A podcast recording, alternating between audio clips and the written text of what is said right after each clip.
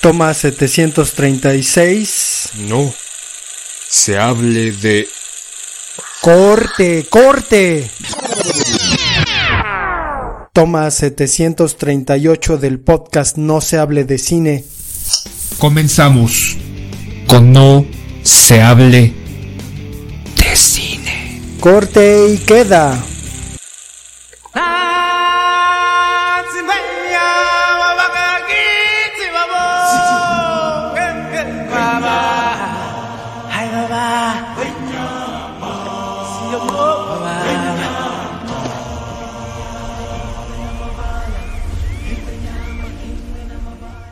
To be or not to be, that is the question. Whether 'tis nobler in the mind to suffer the slings and arrows of outrageous fortune, or to take arms against a sea of troubles and by opposing end them. To be or not to be.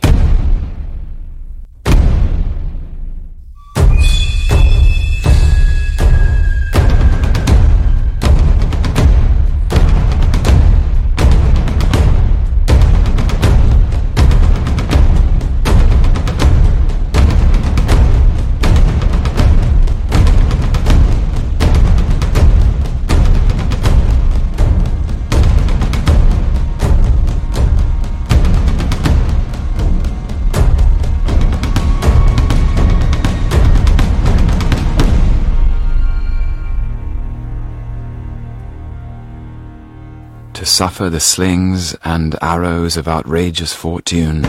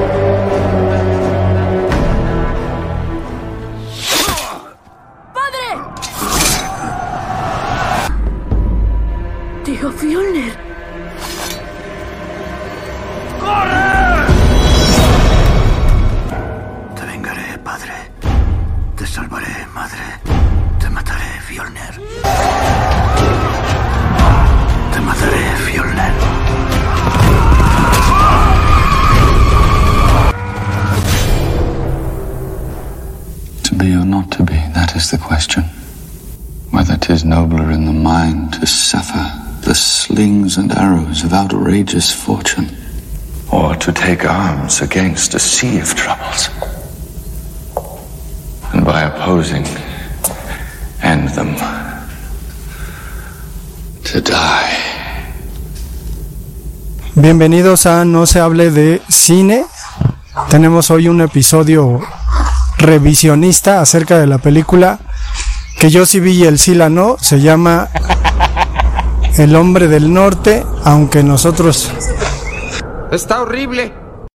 aunque nosotros vivimos en el Y hemos recibido un comentario de que está horrible esa película, así que tendrás que decir argumentos, ¿por qué no? A una escucha común y corriente del cine.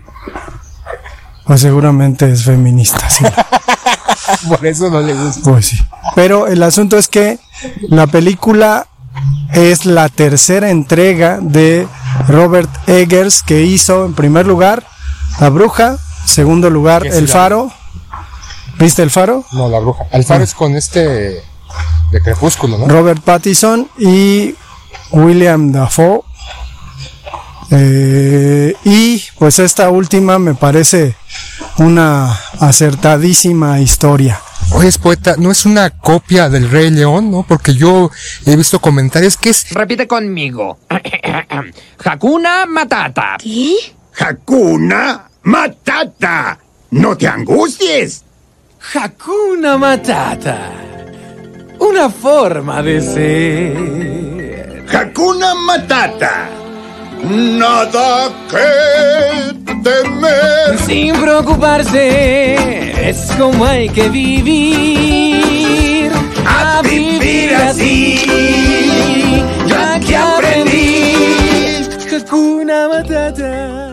Igualita, igualita en esta maldad del tío de Simba y que mató a su papá y pobre Simba se queda desprotegido y después se encuentra a Simón y Pumba, pero Me vale verga, puñetón. con nórdicos.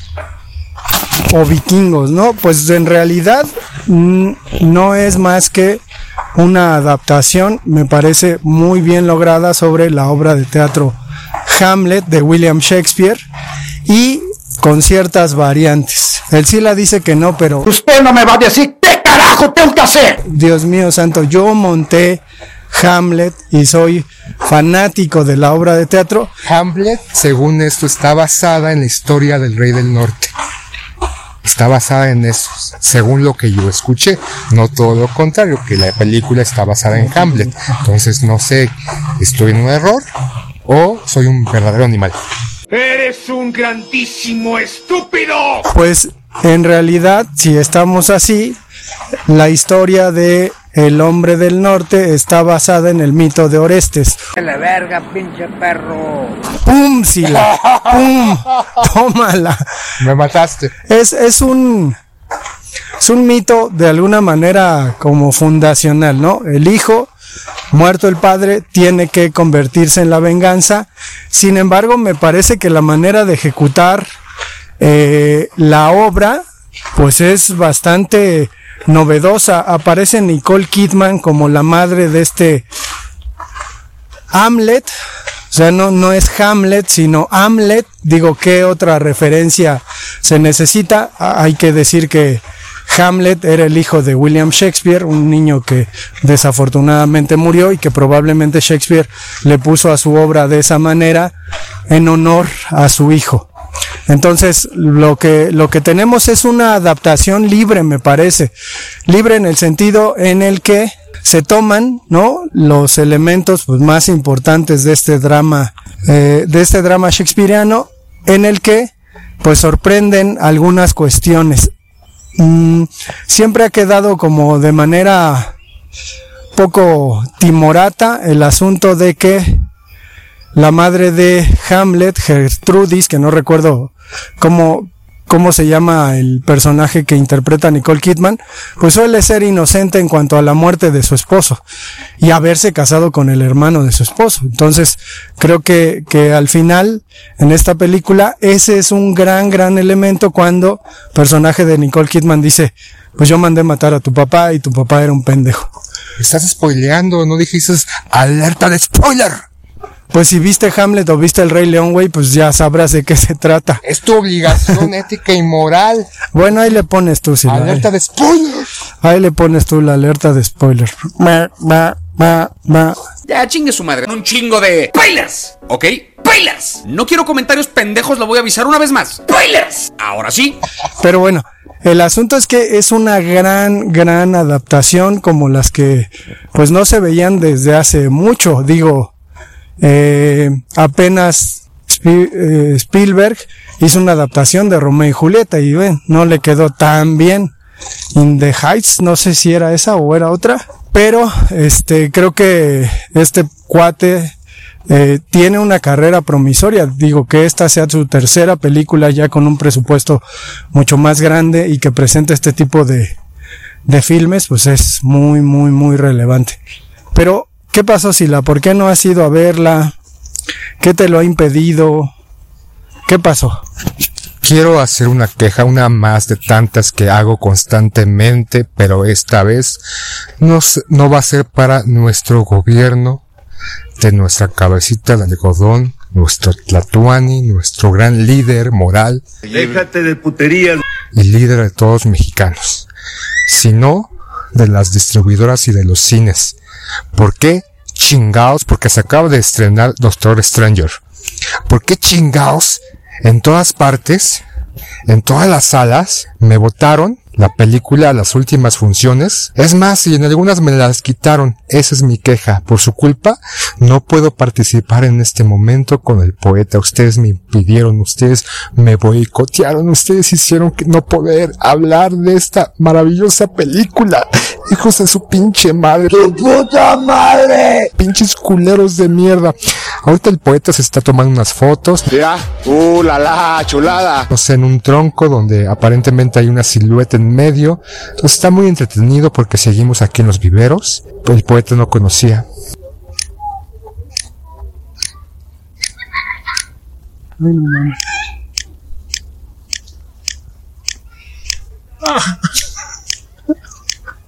Ah, qué putacete me di.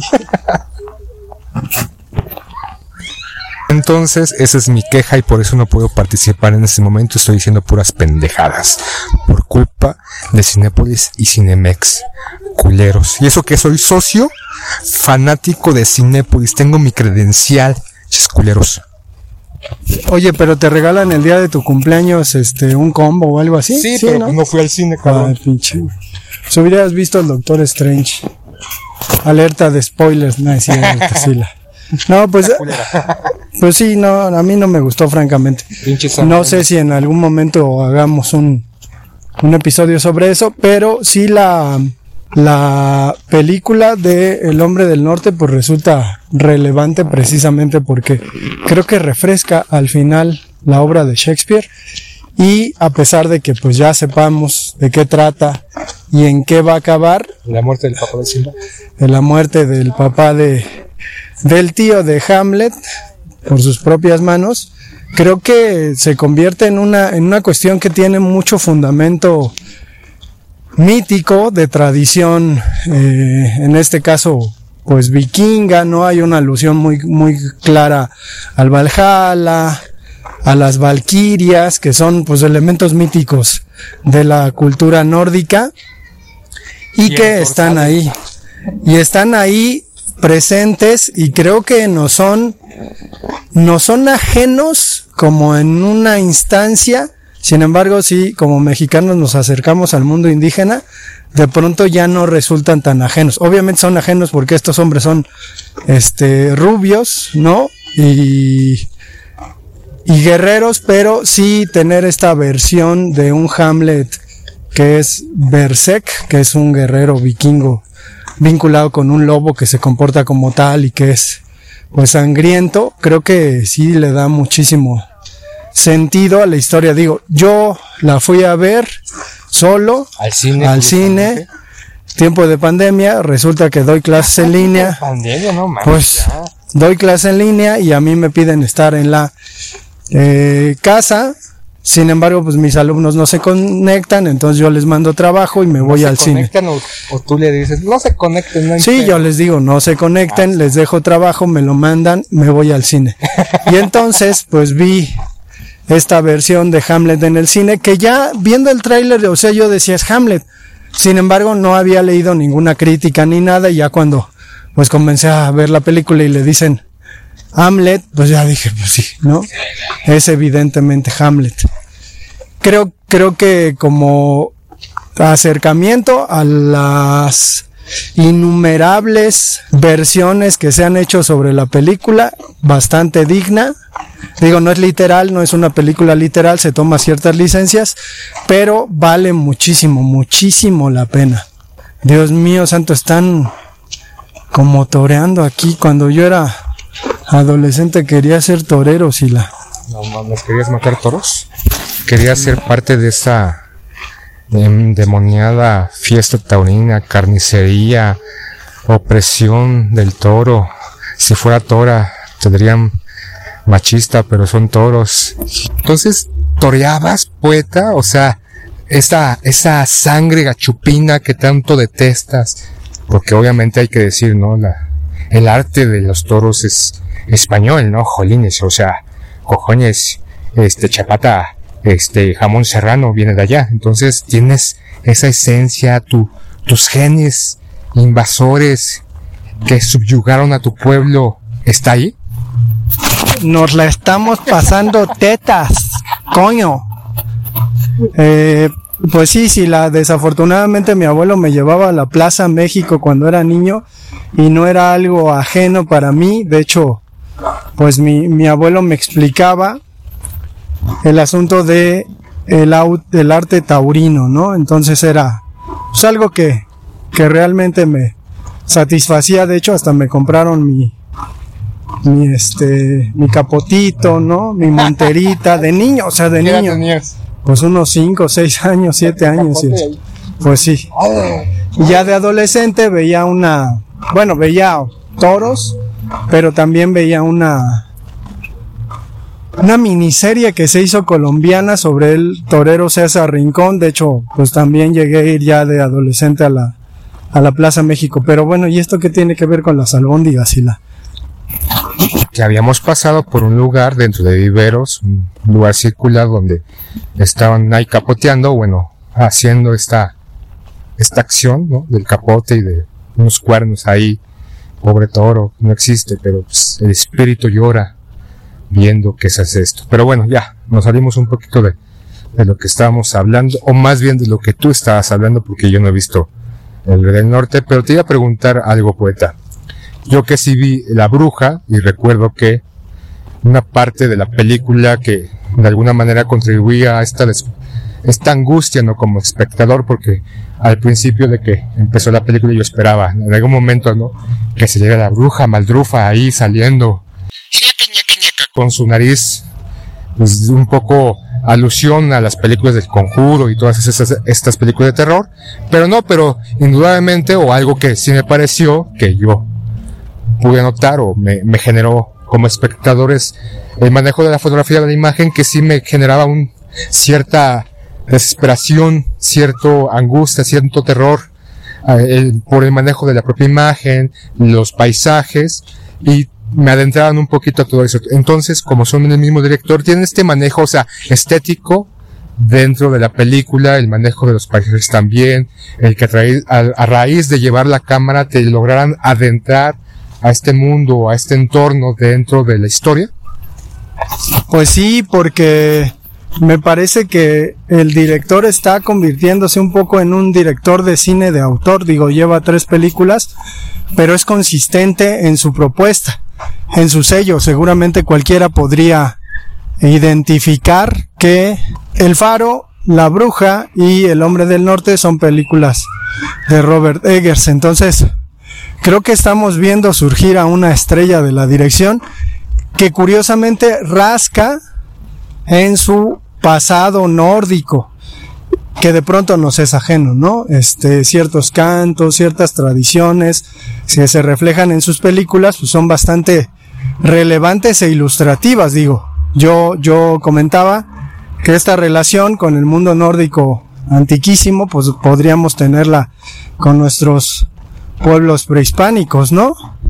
Entonces, eh, Creo que, creo que preguntabas también sobre la relación que podría tener entre la última tentación de Cristo y esta película. No, no, el anticristo de Arbostea, o este, Ah. por el manejo también de la fotografía y sobre todo, no sé, esta relación, eh, hay una imagen o una escena donde está el personaje de la chica en un árbol y todo este, este árbol como hombre orgánico, este, de vida que se introducía y generaba una angustia, o sea, me, me recuerda sobre todo por el tráiler de la película, porque insisto, no lo he visto, eh, hace esa, esa comparatividad o esa comparación con esa escena de la película de Anticristo de Largontier. Sí, pues es que los elementos de la naturaleza fotografiados o narrados en la película son importantes. Incluso podríamos decir que son como personajes, así como en la película del anticristo de Lars von Trier, que básicamente la, pues la idea es, pues la naturaleza es cabrona, ¿no? Es canija y se puede echar en contra de nosotros. Y en ese sentido, creo que sí tiene unas imágenes, bueno, nada más para que te lo, te lo imagines, sale William Defoe desnudo, de la espalda, ¿no? Obviamente. Creo que en, en Anticristo hay una escena pues muy explícita, obviamente no es la, no es En William bañera, Defoe, ni Charlotte Gainsbourg, pero ¿Ah, no es? no es ninguno de los dos. Pues hay, hay dobles de actores, sí. Pero bueno, el asunto es que eh, creo que a mí me entusiasma, ¿no? Porque es este, pues cuate de esta sociedad preponderante, blanca, ¿no? Tanto se nos habla del poder blanco y solemos considerar que ese poder blanco pues no tiene tradición, no tiene historia, no tiene canciones de cuna, no tiene un pasado. Sin embargo, creo que lo que está haciendo este personaje, más allá de, de que intente eh, sobreponerse como hombre blanco, creo que nos está diciendo que hay algo en común entre los hombres y es este pasado mítico, primitivo, salvaje, que en la película sí la no mames, yo estoy seguro que cuando la veas vas a chillar y vas a decir, "Ay, vamos a grabar un episodio porque ahora sí ya la vi, quiero, quiero grabarlo. tiene, tiene escenas que, que parecen de terror, pero que más bien es el terror de lo que no nos podemos explicar. Y es el terror de lo que los hombres primitivos no se podían explicar y al que le daban un sentido, o sea, darle un sentido a una cosa a través de un mito, pues te genera vértigo. Entonces en la película está muy bien logrado. Eh, Ethan Hawke hace eh, el personaje del papá de Hamlet, el propio rey Hamlet, y eh, la escena en las que, dos, tres escenas en las que aparece son excepcionales, sobre todo la última previa a que lo, lo asesinen. ah, Son excepcionales, pero no sé si quieras ya cerrar este episodio, Sila. Entonces lo que, lo que comentas es el, el terror hacia lo desconocido, el terror dentro de la ignorancia propia de lo que nos sucede o genera en un entorno que desconocemos, vaya otra vez la redundancia, se maneja en esta, en este filme. Y es un poquito lo que eh, podemos o podemos ver en esta película. Eh, no solamente el terror del desconocido, sino también al terror o el miedo, el suspenso, a lo que nosotros podemos este, ¿cómo podemos actuar o cómo podemos reaccionar ante esto? Pues es que visto desde una perspectiva, la película, creo que ya lo dije o no sé si es la parte que se cortó, ¡Ya nos exhibiste! pero la película tiene mucho que ver con la manera en que los hombres somos, incluso dotados genéticamente o para lo que estamos hechos o para lo que la naturaleza nos hizo o para lo que la evolución terminó convirtiéndonos, ¿no? Y dando como resultado pues al hombre. Entonces, creo que la violencia como un hecho completamente eh, masculino y refrenable, pues está marcada. Y también, pues dentro de la propia madre de Hamlet, existe esta cuestión, ¿no? Entonces, Le estás dando argumentos a las feministas, poeta. no es, es tratar. a los hombres. No, es tratar como de de explicar lo irremediable. Es decir, la naturaleza humana es así, es Ah, violenta. entonces, ma- y- Se matan a las mujeres, las violan, las descuartizan y el pretexto es claro. pues, Así somos los hombres. Pues no porque te indignes y hagas marcha Sila, eso va a dejar de pasar, digo. Podrías organizar tu escuadrón de la muerte y matar a los feminicidas, digo. Fuera de la ley, obviamente, pero pues está de moda, ¿no? Brincarse la ley y hacer lo que uno piensa que es correcto.